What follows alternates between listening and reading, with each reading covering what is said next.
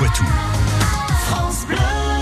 Les histoires du Poitou de Patrick Citeau. On s'intéresse aujourd'hui à Montcontour, dont un des villages possède un patrimoine unique dans la région. La commune accueille également un marché des créateurs ce week-end. Et c'est l'association d'animation touristique de la vallée de la Dive qui organise cet événement avec le concours de l'association Les Folies Créatives.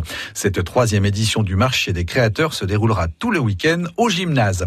Plus de 30 exposants seront présents avec démonstrations et ateliers.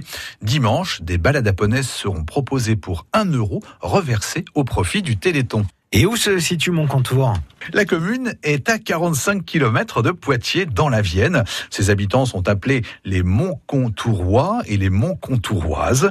Côté cours d'eau, la commune est notamment traversée par le Prebzon et la Dive.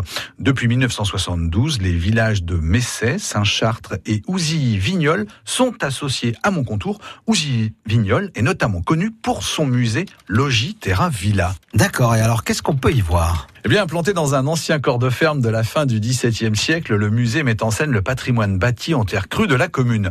C'est un exemple unique en région par son patrimoine ethnologique.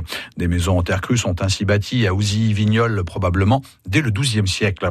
Les habitants n'ont alors d'autres ressources que la terre et les roseaux du marais comme matière première.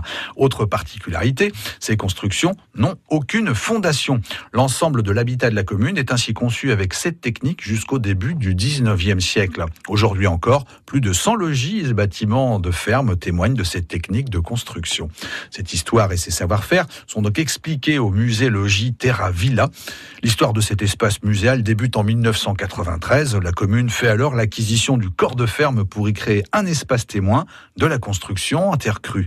Après la restauration du logis, l'inauguration du musée a lieu en juillet 1995 et il prend le label Centre d'interprétation du patrimoine, un espace original qui vous permettra de mieux comprendre ces savoir-faire aujourd'hui disparus. Merci pour cette histoire. On a envie d'aller faire un tour en tout cas et vous pouvez retrouver euh, ben, les histoires du Poitou tout de suite sur francebleu.fr.